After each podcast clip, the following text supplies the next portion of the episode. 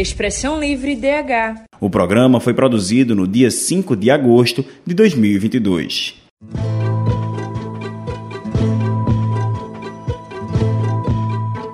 Olá pessoal, sejam bem-vindas, bem-vindos e bem-vindes. Aqui quem fala é Marcelo Dantas. E eu sou Manuela Ferreira. Você está ouvindo Expressão Livre DH, para ficar por dentro dos direitos humanos de forma simples e prática. Nesse episódio vamos conversar sobre um direito garantidor de outros direitos, fundamental para a vida digna do sujeito e da coletividade.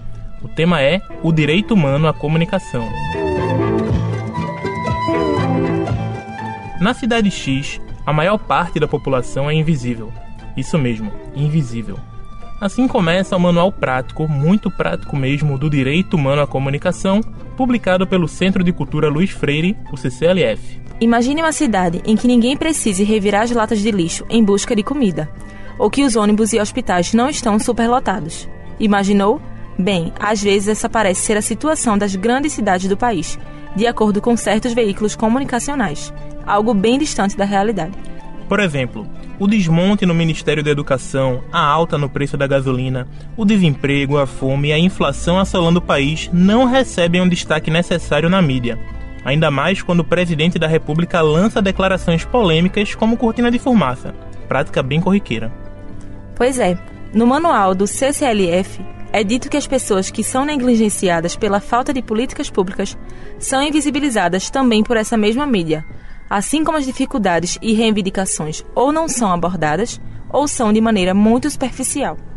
As manifestações culturais, a organização popular, enfim, as boas práticas de grupos periféricos são também colocadas à margem, restando para essas populações ou o apagamento ou a construção de uma imagem tão somente negativa. Mas como encaixamos os direitos humanos e a comunicação no meio dessa conversa, Marcelo? Bem, para responder parte dessas inquietações, a repórter Letícia Lima ouviu especialistas sobre o papel da comunicação comunitária. Na reportagem, também desenvolveu questões sobre o lugar de organizações e coletivos na defesa e promoção da comunicação como direito humano.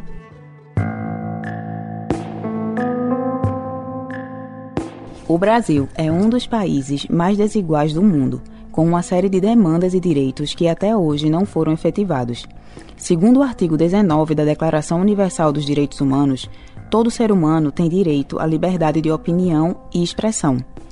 E complementa que este direito inclui a liberdade de, sem interferência, ter opiniões e de procurar receber e transmitir informações e ideias por quaisquer meios, independente de fronteiras. No Brasil, ainda faltam políticas públicas que garantam a efetivação da comunicação como direito humano para além de ser um serviço prestado entre os entes públicos e privados. O monitoramento da propriedade da mídia no Brasil dos Repórteres Sem Fronteiras e Intervozes mostrou em 2017 que cinco famílias controlam metade dos 50 veículos de comunicação com maior audiência no país, o que vai de encontro ao que defende a Constituição Federal que no parágrafo 5 do artigo 220 diz que os meios de comunicação social não podem direta ou indiretamente ser objeto de monopólio ou oligopólio. Ou seja, não podem ser exclusividade de uma empresa ou de um pequeno grupo de emissoras.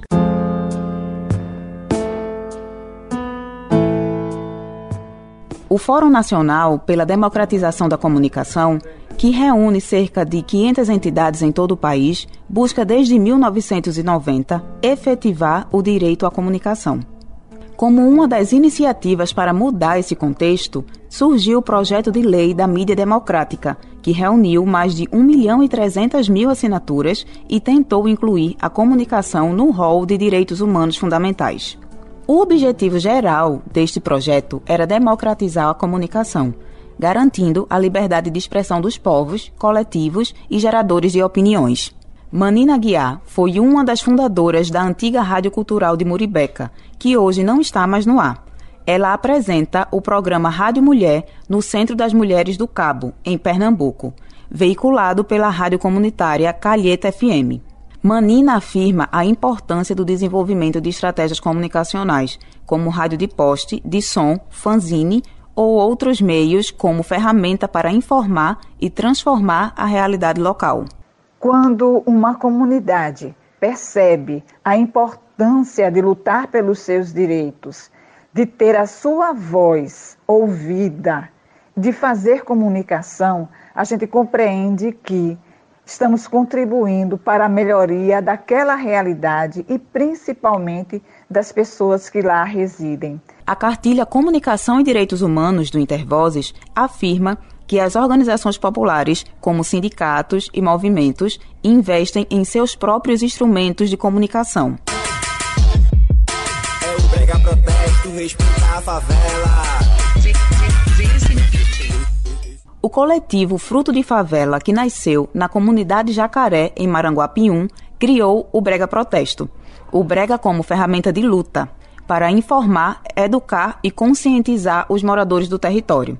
As músicas trazem o tema do saneamento básico precário, a violência policial, disseminação da Covid-19 e, além disso, reivindicam a garantia dos direitos através do passinho. Eles compartilham as músicas em sua rádio de poste, plataformas digitais e em bicicletas de som.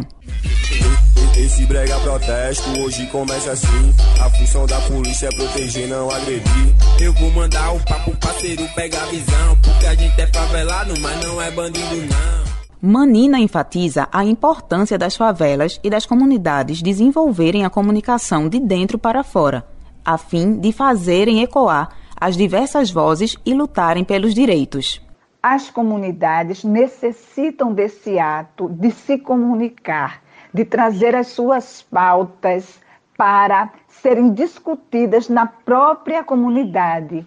Até mesmo porque nos grandes meios de comunicação essa pauta é invisibilizada. Patrícia Paixão é jornalista e pesquisadora em mídias, direitos humanos e América Latina.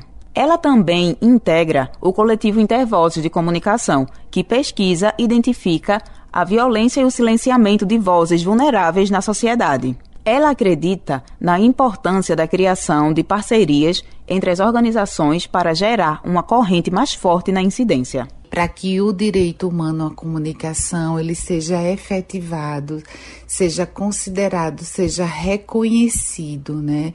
E, acima de tudo, né, não é só a gente comprovar, pesquisar, é, demonstrar, denunciar, mas é, sobretudo, buscar essas reparações, né, buscar a proteção dos direitos humanos, né, sobretudo o direito à comunicação, junto a esses grupos que são silenciados pela mídia tradicional, são silenciados é, por, por poder público, né?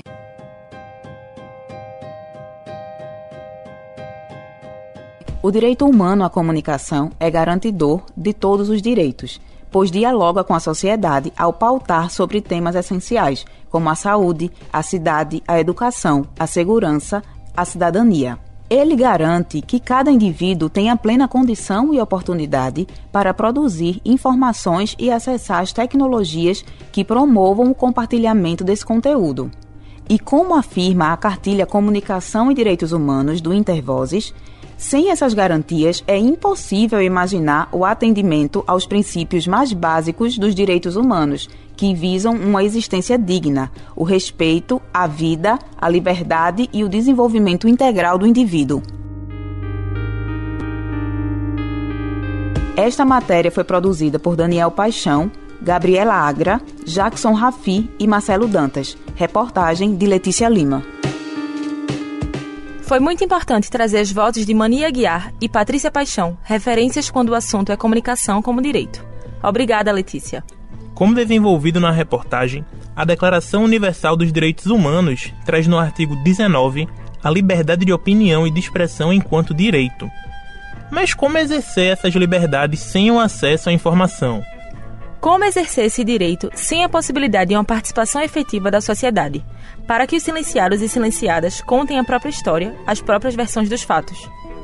Assim como dito por Manina Aguiar, devemos ir além dos grandes meios de comunicação, além da mídia hegemônica, que atende a outros interesses políticos e econômicos.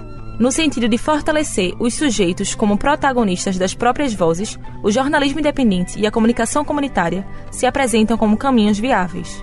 O próprio Intervozes, que Patrícia Paixão faz parte, e o Rádio Mulher, que tem Manina como uma das apresentadoras, dão muito pano para manga para entendermos na prática as possibilidades do jornalismo e da comunicação. E eu acho que é sempre oportuno a gente trazer também exemplos dessas boas práticas de comunicação comunitária, de jornalismo independente, né, Manu? Com certeza. E, por exemplo, a gente tem a Marco Zero Conteúdo, que é aqui de Pernambuco, é, Brasil de Fato, e essas comunicações independentes traz mais serviço para o público, para o povo, para trazer informações que realmente precisam.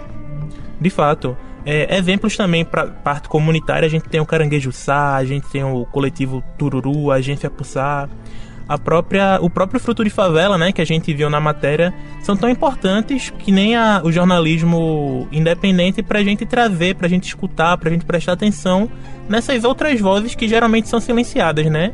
É a voz do sujeito além da, da fonte, né? Além de fonte de informação. É ele também como protagonista desse papel de produzir o jornalismo, de produzir a comunicação.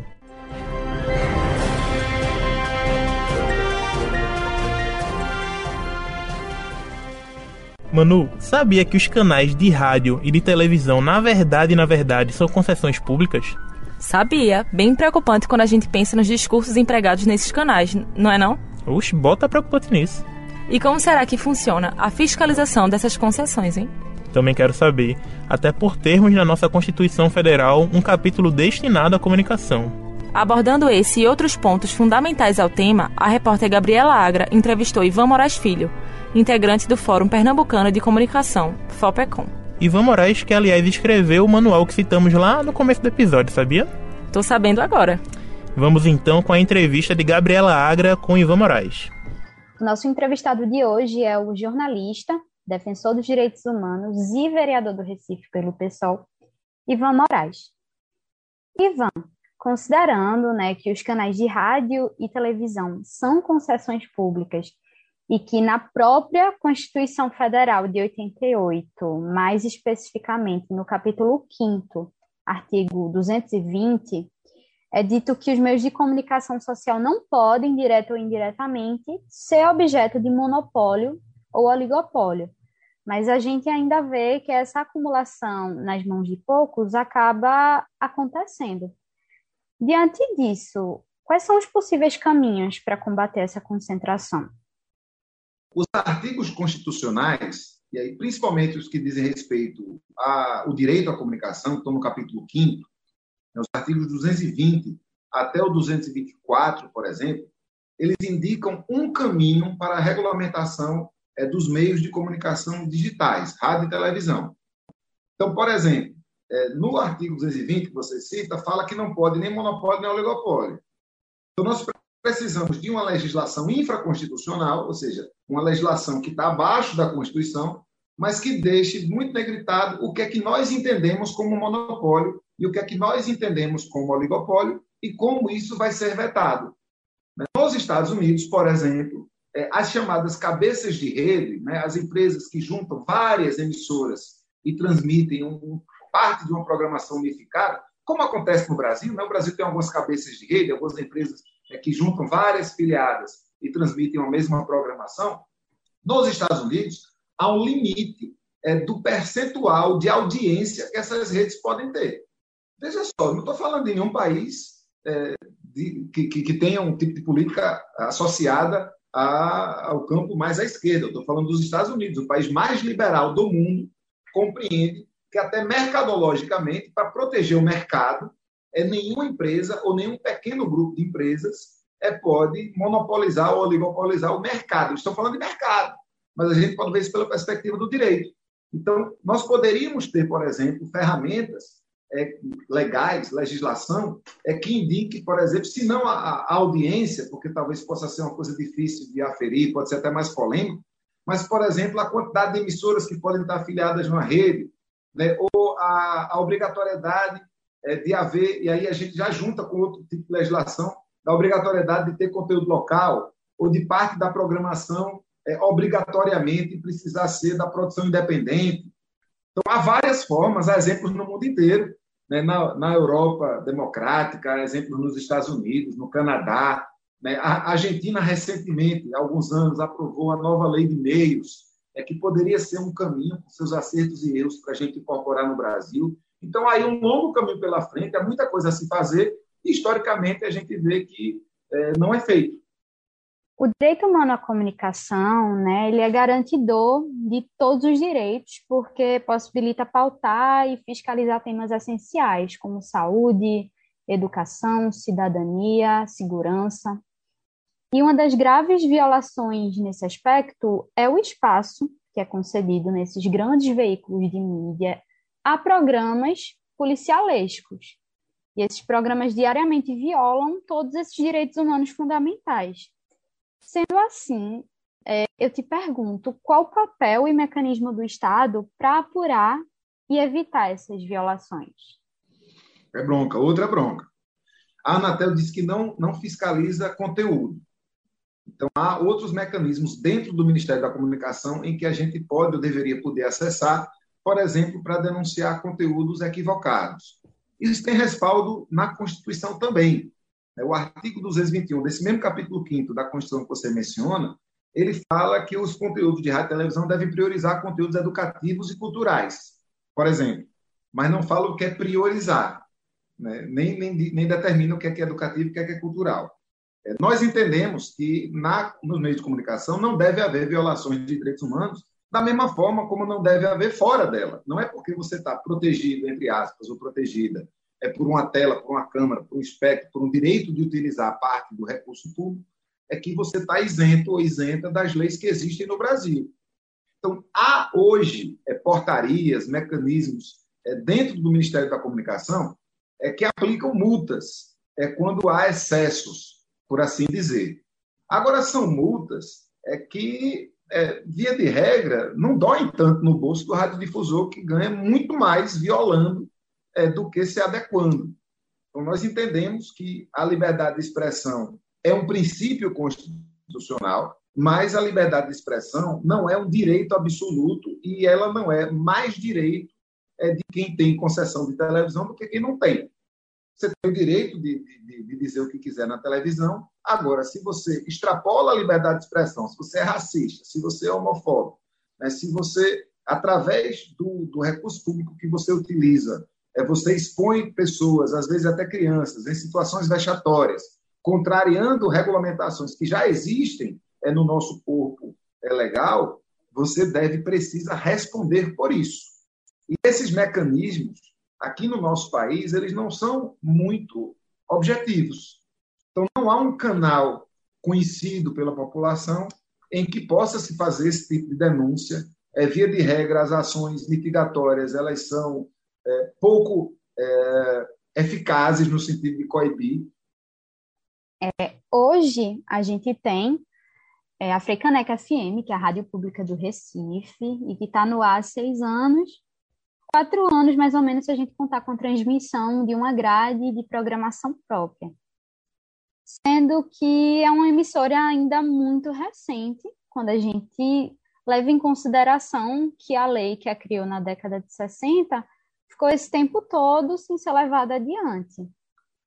É, sendo assim, na sua avaliação, como a Rádio Pública do Recife vem efetivando hoje esse direito humano à comunicação localmente? Quais são os obstáculos que ainda persistem? Ela ainda não pertence à sociedade, ainda é a prefeitura que organiza, que determina o que é que vai aparecer e o que é que não vai aparecer. A Africaneca não é uma unidade orçamentária dentro do orçamento da cidade do Recife. Então, ela tem um orçamento dependente do orçamento da Fundação Cultura, né? o que também é, traz mais embaraços à própria liberdade que as pessoas que fazem a rádio têm. A equipe da rádio ainda hoje, ela é praticamente toda comissionada, ou seja, ninguém que trabalha na rádio tem estabilidade para fazer o que quer. Né? Esses são alguns dos obstáculos. Temos algumas coisas a comemorar também né, nesses pouco mais de, de, seis anos ou pouco mais de quatro anos, para dizer quando tem programa, propriamente dito, a gente tem cada vez mais a grade da emissora sendo ocupada pela produção independente. Isso é para a gente aplaudir. A gente quer que a maior parte do conteúdo que vá para a rádio seja, de fato, produzido pela, pela produção independente. Há algumas questões que nós precisamos resolver. Esses programas que estão sendo produzidos independentemente, que estão na grade da Frecaneca, eles ainda não são financiados é, com recurso público. Eles recebem, é, hoje, a partir dos últimos editais, é uma espécie de premiação, é, 5 mil reais, às vezes pouco mais do que isso, mas que nós sabemos que não paga a produção de um programa de rádio, é como se fosse um incentivo, é, mas não é exatamente um financiamento. Tem uma outra questão, é que a determinação dos programas que entram que não entram ainda, são, ainda é feita sob o controle, sob a batuta é, de quem estiver ocupando um cargo na Fundação Cultura. Né? Mas numa emissora pública é que nós precisamos construir as decisões sobre conteúdo, sobre grade, sobre o que entra, sobre o que não entra, elas precisam ser tomadas também de forma pública, por exemplo, através de um conselho deliberativo, é, que seja eleito pela comunidade, por exemplo. Então, há formas de, de a gente atingir isso, é, e é, eu tenho bastante esperança de que a gente vá avançando. É, agora, partindo para a comunicação comunitária, a gente sabe que os movimentos sociais lutam há anos pela formulação de políticas públicas com o intuito de fortalecer a comunicação comunitária. Qual o papel do município do Recife na construção da comunicação comunitária e o quanto esse direito é fundamental? No que diz respeito à comunicação comunitária, eu acho que a principal tarefa de um poder executivo municipal ela é uma tarefa orçamentária. Ou seja, é, eu não entendo, por exemplo, é que cabe ao poder executivo municipal criar veículos comunitários. Mas entendo é que cabe ao poder executivo municipal é, fomentar, financiar iniciativas que façam que esses veículos existam. Por exemplo, a prefeitura poderia é, criar uma rede ou criar núcleos de comunicação comunitária da mesma forma com que há é, unidades de saúde da família. Né? A prefeitura pode, por exemplo, contratar, através de editais, concursos, o que quer que seja, comunicadores e comunicadoras nos bairros do Recife e é, estimular que eles e elas produzam conteúdo para rádio, televisão, internet, o que quer que seja. A prefeitura também pode é ter é, orçamento, ter uma espécie de financiamento é, para as rádios comunitárias que atuam na nossa cidade. Isso é perfeitamente legal hoje em dia. Esse financiamento pode acontecer de forma direta, prefeitura rádio, ou pode acontecer de forma indireta, através das associações de rádios, por exemplo, a Abraço, que é a Associação Brasileira de Rádios Comunitárias, que também atua no nosso estado e na nossa cidade, que pode participar de algum tipo de acordo nesse sentido. A gente está num município é, que executa muito recurso com comunicação. Na cidade do Recife, a Prefeitura do Recife, é, nos últimos anos, é, tem gasto, no mínimo, 40 milhões de reais por ano com propaganda. E aí eu passo ao largo daquela, daquela velha narrativa de que, ah, mas precisa de coisa para saúde, gasta muito com propaganda. Ah, precisa de coisa para educação, gasta muito com propaganda. Veja, precisa de muita coisa com comunicação também. E esse dinheiro que está indo para Globo, SBT, etc. e tal, parte dele poderia estar fazendo com que rádios comunitárias, produtoras independentes, grupos coletivos é, de comunicação periférica pudessem estar produzindo também. Então, nós não estamos falando de um dinheiro que não existe. A gente está falando de um recurso que existe, que é executado, ou seja, que é gasto e que é, no nosso ver, mal gasto. O seu mandato vem realizando diversas investigações do poder público municipal, como a hashtag Para onde vai nosso dinheiro? E entre o período de junho a setembro do ano passado, vocês analisaram os gastos com publicidade da Prefeitura do Recife. É, nessa análise, foi observado que a atual gestão continuava priorizando a utilização dos recursos financeiros para autopromoção, em detrimento de campanhas educativas, e como você bem colocou, o dinheiro, inclusive, é, seguia sendo destinado aos veículos da grande mídia.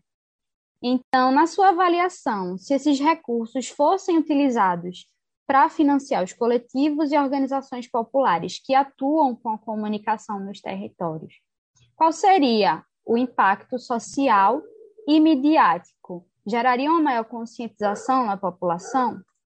Imagina você designar um milhão de reais para cada uma das seis regiões político-administrativas da cidade, são seis, é, e a gente criasse em cada uma dessas regiões político-administrativas núcleos de produção de comunicação comunitária é, com um orçamento de um milhão de reais cada um desses núcleos. Imagina a potência que isso poderia gerar a partir de produtos de comunicação, seja de rádio comunitária, seja de perfis de Instagram, de Twitter, seja de youtuber, é, seja de produção de vídeo independente, que possa, inclusive, depois aparecer na televisão. Então, a gente iria dar um salto muito grande de representatividade, a gente ia dar um salto muito grande em tudo. Imagina agora que eu estou de vacinação o Covid. Imagina você que mora num bairro, se você tivesse, por exemplo, no seu bairro, uma comunicação específica feita por pessoas do seu bairro, falando o sotaque e a gíria do seu bairro, ensinando. Imagina você ouvir a voz do agente comunitário de saúde que você já conhece. Imagina você poder é, ter informação que chega no ouvido, nos olhos das pessoas, do jeito que elas conhecem, da forma que elas conhecem, a partir de pessoas que elas conhecem, é que possam dizer a elas que, com medidas simples, elas podem evitar diversas doenças. Né, imagina a diferença, por exemplo, dos processos de matrícula é, nas escolas públicas, se a gente tivesse a informação redondinha chegando em todo mundo, com seus problemas e com suas qualidades. Mais uma vez, você falou isso no começo da nossa entrevista. A comunicação é um direito humano. E todos os direitos humanos, né, todos eles precisam ser garantidos de forma articulada. É, não tem como eu garantir o direito à saúde se eu não garanto o direito à comunicação. Não tem como eu garantir o direito à comunicação se eu não garanto o direito à educação. Não tem como eu garantir o direito à moradia é se eu não garanto o direito à cultura. Todos os direitos são entrelaçados. Marcelo, olhando a programação de vários canais de rádio e de televisão, é impressionante como ainda continuam a vincular conteúdos que ferem os direitos humanos. Verdade, Manu. É como disse Ivan, né? Que até quando uma multa é aplicada, ela não tem tanto efeito assim, já que é bem mais lucrativo pagar a multa e continuar a violar os direitos do que realmente mudar o caráter do conteúdo. Exatamente. Na prática, são os discursos machistas, racistas, LGBTfóbicos ficando impunes. Será que vale tudo pela audiência? E citando o que Ivan disse na entrevista também, não deve ter nem violação dos direitos humanos nos meios de comunicação, assim como não deve ter fora deles, né? Essa impunidade ou essa penalização ineficiente acaba por premiar e reforçar violências na sociedade. Nesse sentido, a proposta dada pelo integrante do FOPECOM sobre a criação de núcleos de comunicação comunitária nos bairros do Recife em muito ajudaria a combater essas práticas, além de integrar as pessoas no fazer comunicativo. Exato. Veja só quanta potencialidade já temos nas iniciativas de comunicação comunitária. E com o Estado cumprindo o papel que deve realizar ao promover esses núcleos, a tendência seria de maximizar os sujeitos de direitos como protagonistas seria o fortalecimento do direito humano à comunicação.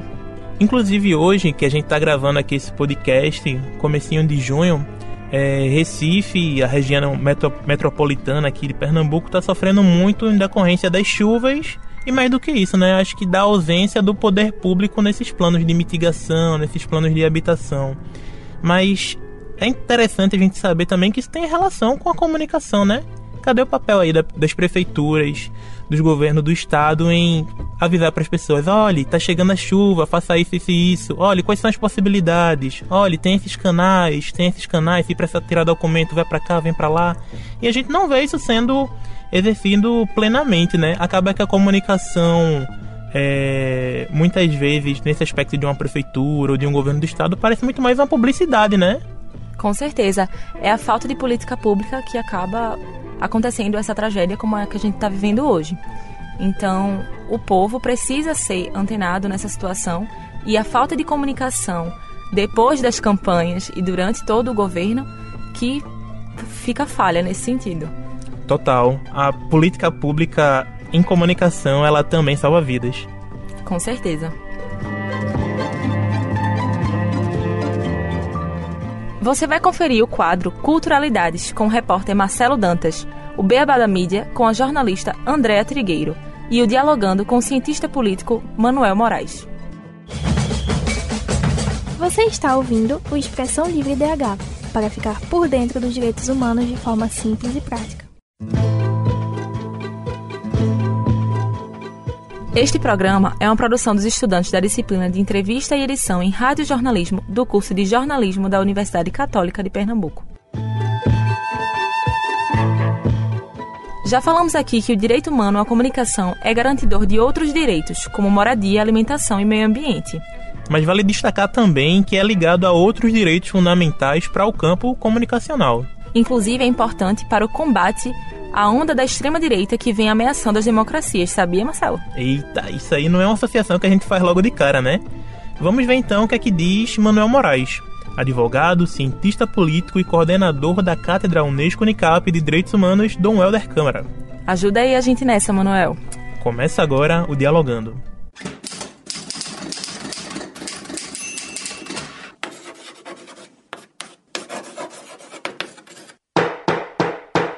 Dialogando. O direito humano à comunicação está previsto na Declaração Universal de Direitos Humanos e foi incorporado no Brasil por tratados internacionais que compreendem que a formação, a dignidade humana está vinculada a fontes diversificadas de informação, à liberdade de imprensa, à garantia das prerrogativas dos profissionais de imprensa, à formação com qualidade social do profissional, o jornalismo e a jornalista.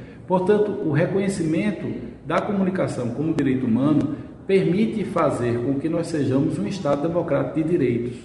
E a defesa desse Estado democrático de direito se contrapõe a qualquer ideia fascista, nazista ou autoritária de cerceamento da liberdade. Viva a Declaração Universal de Direitos Humanos, viva a comunicação como direito humano. É isso aí, Manuel. Defender a comunicação como um direito indispensável à sociedade é lutar pelo fortalecimento da democracia e pela derrota do fascismo principalmente num país em que o presidente da República e os seguidores atacam os jornalistas e o jornalismo constantemente, autorizando que a população faça o mesmo. Para se ter ideia, segundo rankings elaborados pela FENAGE, a Federação Nacional dos Jornalistas, os ataques feitos a jornalistas em 2021 foram 430, dois a mais do que em 2020, sendo desses 140 casos de censura. A maioria, mano, dentro da, da própria empresa é, de comunicação do Estado. E Bolsonaro, o presidente da República, ele sozinho foi responsável por 147 ataques. Veja só. Isso é muito mais comum do que a gente imagina. Infelizmente. Demais. E por que será que atacam tanto né, o jornalismo? O que será que tem medo do jornalismo? Por que será? Por que será? A comunicação acaba que, nesse governo e para as grandes mídias, pode ser até uma ameaça. Verdade, Manu. Nosso papel é em fiscalizar, em denunciar, em cobrar, em ajudar nessa conscientização da população é fundamental. E já que a gente está falando em jornalismo, nada mais justo do que chamarmos uma jornalista para conversa. Andréa Trigueiro é professora especialista em direitos humanos e presidenta da Comissão de Ética do Sindicato dos Jornalistas de Pernambuco. Começa agora o Beabá da Mídia. Andréa, muito bem-vinda. Obrigada, Marcelo, Manuela. É um prazer enorme estar aqui com vocês hoje. Pois é, André. Faça chuva, faça sol, a gente está aqui nessa luta para falar sobre os direitos humanos, na é verdade. Muito bem, é isso aí. Principalmente sobre o direito à comunicação, que é algo tão importante.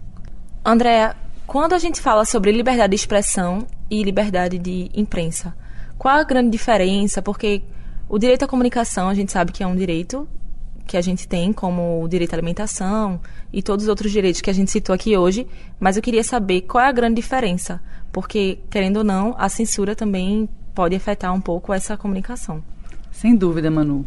Vamos imaginar então que há um grande guarda-chuva e que o direito humano à comunicação é esse guarda-chuva que abriga diversos outros direitos ligados a esse exercício é, da, do direito à comunicação. Dentro desse guarda-chuva, a gente vai ter outros direitos, e a liberdade de expressão e a liberdade de imprensa estão contidos nele. A liberdade de imprensa é um direito restrito a quem é jornalista e quem faz imprensa, quem está na imprensa para quem está na mídia. A, a, a, liberdade de expressão ela é, é, acessível e ela é um direito de toda a população, independente de você ser jornalista ou não. A liberdade de expressão é aquele direito que a gente tem de transmitir as nossas opiniões. No entanto, é preciso ressaltar que esse direito ele precisa ser exercido com responsabilidade porque não posso, em nome do meu direito à liberdade de expressão, ter um discurso racista, isso é crime, ter um discurso LGBTfóbico, ter um discurso que defende o nazismo, por exemplo, já que no Brasil é crime. Então, a liberdade de expressão é um direito maravilhoso, mas que precisa ser exercido com responsabilidade, porque ele não pode violar outros direitos. E aí, voltando agora para o direito à comunicação, que é esse guarda-chuva gigante que cabe todos e todas, o direito à comunicação ele é tão sublime que ele nos permite, na lei, que nós tenhamos o direito de não só receber informações, mas também transmitir, poder se apropriar das técnicas e tecnologias de transmissão da comunicação que a gente é, vive e quer transmitir. Então, o direito à comunicação ele é universal, ele é válido para todas as pessoas. Ele envolve o direito de receber e de transmitir sem barreiras, né, a nossa comunicação. E dentro dele, esses dois outros direitos da liberdade de imprensa, restrito à imprensa, e da liberdade de expressão, que é abrangente e vale para todo mundo, só não pode se utilizar dele para ferir outros direitos. André, eu imagino que quando a gente fala né, dessas diferenças, dessas possibilidades em também transmitir a comunicação, né, emitir, é, um aspecto fundamental é a educação, né, no meio disso tudo. E tem um campo que fala mais especificamente dessa relação, né, educação, comunicação. Você pode falar um pouco mais sobre isso? Perfeito. É a educomunicação, né? O encontro entre uma comunicação que educa e uma educação que dialoga, proposto por Paulo Freire. E hoje no Brasil, o professor Ismar de Oliveira Soares é quem pesquisa e que traz muito material para a gente compreender esse, esse lugar. Dentro da educomunicação, você vai ter sete áreas de intervenção. E uma das áreas de intervenção da educomunicação é justamente o letramento midiático, a educação midiática, a leitura crítica da mídia, que aí o manual do Ivanzinho vai falar sobre isso, e consiste unicamente em despertar nas pessoas a criticidade sobre essa mídia que nós temos. Essa mídia, ela reflete as nossas necessidades, ela cumpre o seu papel social, ela protege os direitos humanos ou ela viola os direitos humanos. Então, basicamente é compreender essa mídia que nós temos e, ao mesmo tempo, nos apropriarmos dos, das ferramentas que nos garantam produzir um conteúdo, uma comunicação que respeite, que promova, que favoreça a cidadania, a dignidade da pessoa humana, que é o foco dos direitos humanos. Então, esse campo de atuação faz surgir um sujeito com um olhar mais atento para a mídia, não só que ele consome, mas que ele também produz. Faz surgir pessoas que têm autonomia para poderem protagonizar sua própria história e, principalmente, o que Paulo Freire vai falar da expressão de cada um no mundo a cada pessoa é possível essa, esse, esse pronunciar-se no mundo, contar a sua própria história, porque a gente no jornalismo, a gente conta a história das pessoas. Mas quando a gente fala do direito à comunicação, a gente está dizendo que essas pessoas têm o direito de contar a própria história, sua própria visão, de forma diversa e plural, como deve ser a comunicação. Porque aqui no Brasil a gente sabe que a história e você, Marcelo, está tá no campo da história, você deve saber disso. A história, ela muitas vezes é contada por quem ganha. E as pessoas que perdem, perdem também o direito de contar a própria história. Os indígenas aqui no Brasil, os negros aqui no Brasil, infelizmente tiveram suas vozes silenciadas. A história deles foi contada por pessoas é, que ganharam essa batalha. E muita coisa a gente não fica sabendo, muita coisa foi invisibilizada. E quando você vai trabalhar com educação midiática, você vai entender que a sua história muitas vezes foi deturpada. E é possível, sim, acessando esse direito, contar a partir da sua perspectiva, da sua própria experiência, da sua visão de mundo. E que cada um e cada uma possa, se apropriando disso, é, contar a sua história da maneira como sentiu e como viveu e como foi atravessada por ela. O direito à comunicação e a educação midiática permitem isso. Realmente, André, é extremamente necessário, né? De 1500 para cá, é só o apagamento histórico, né? Então é aquela grande resistência em contar a sua própria história, suas próprias versões. Bom, a conversa tá muito boa, mas infelizmente o tempo não é nosso amigo hoje, né? Eu agradeço muito, né? Acho importantíssimo vocês falarem sobre isso. É preciso falar sobre isso. A gente está num momento de desinformação, processo de desinformação, de fake news. E a gente precisa entender a verdade, a realidade dos fatos e a mentira para poder não sermos engolidos nem enganados por isso. E muitas vezes e muitas vezes a mídia só escuta o que ela quer e quem ela quer, né? Então, essa parte da educomunicação e o direito à comunicação é muito importante para a gente escutar o outro e a verdadeira história, combater as fake news, né? Eu já ia encerrar, mas aproveitando o gancho aqui de Manu, no Brasil a gente tem poucas famílias donas dos meios de comunicação, dos muitos meios de comunicação tradicionais. Então o que é que ocorre? A gente ouve as mesmas vozes, as mesmas versões da história. Então, essa diversidade e a pluralidade que o direito à comunicação permite não se vê nos meios tradicionais, por esse motivo.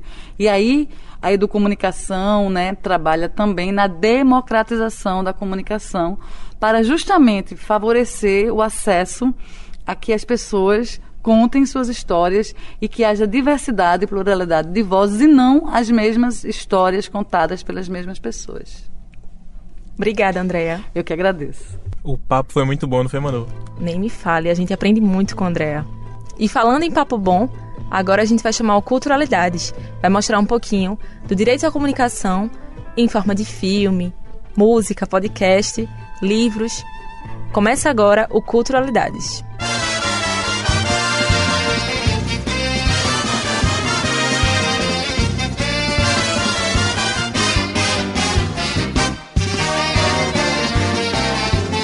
Culturalidades. Olá, ouvintes. Eu sou Marcelo Dantas e esse é o Culturalidades. Hoje vamos conversar sobre um podcast e um filme que nos auxiliam no debate sobre a comunicação como um direito humano.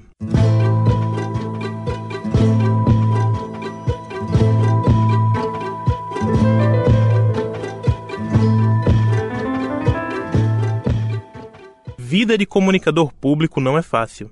Assim começa o episódio 32, Direito Humano à Comunicação, do podcast Comunicação Pública Guia de Sobrevivência, apresentado pela jornalista e servidora pública Aline Castro. No episódio em questão, a entrevistada é alguém que conhecemos muito bem e que não por acaso é referência no tema, a professora e jornalista Andréa Trigueiro. Abordando assuntos sérios de forma leve, o podcast, que é apoiado pela Associação Brasileira de Comunicação Pública, a ABC Pública tem como objetivo colaborar para a existência de uma comunicação do setor público que seja pela conscientização do país e dos cidadãos. E é justamente nesse propósito que a entrevista é desenvolvida, ao discutir, por exemplo, a importância do sujeito não somente poder se informar, mas de ter o direito de estar também na produção das informações.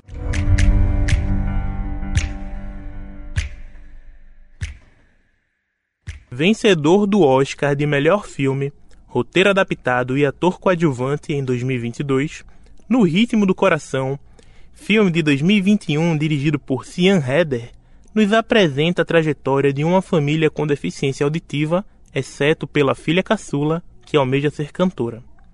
Neste remake do filme A Família Belier, de 2014, dirigido por Eric Lartigal, podemos refletir sobre o importante papel da comunicação para a interação do sujeito com a sociedade, questão destacada quando a esfera do trabalho e da organização dos e das trabalhadoras é desenvolvida. Daí tá é a importância da integração das pessoas dentro do seu contexto para a efetivação dos direitos.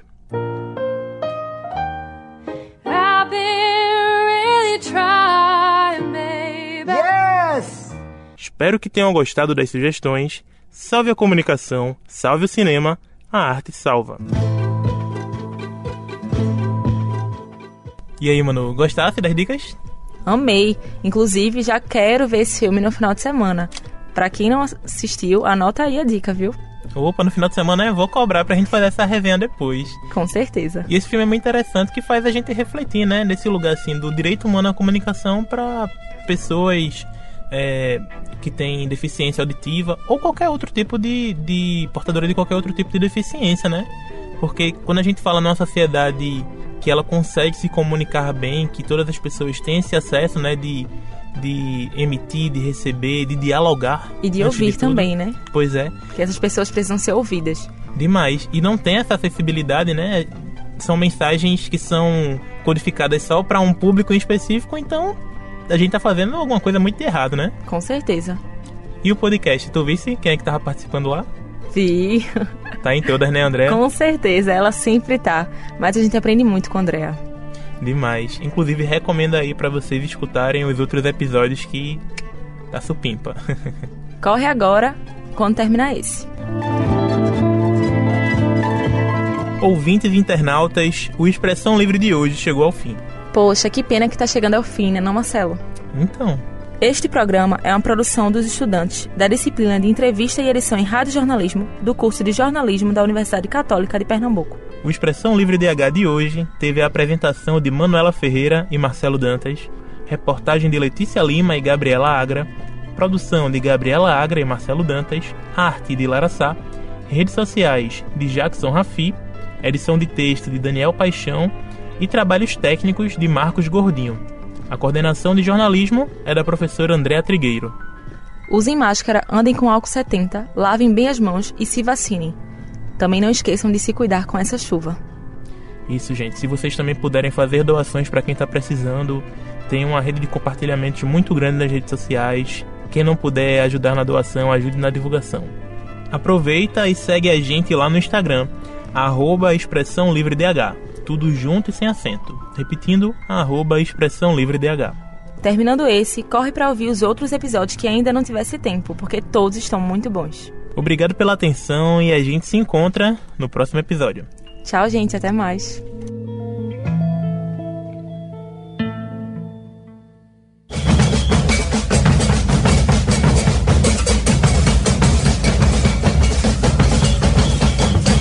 Expressão Livre DH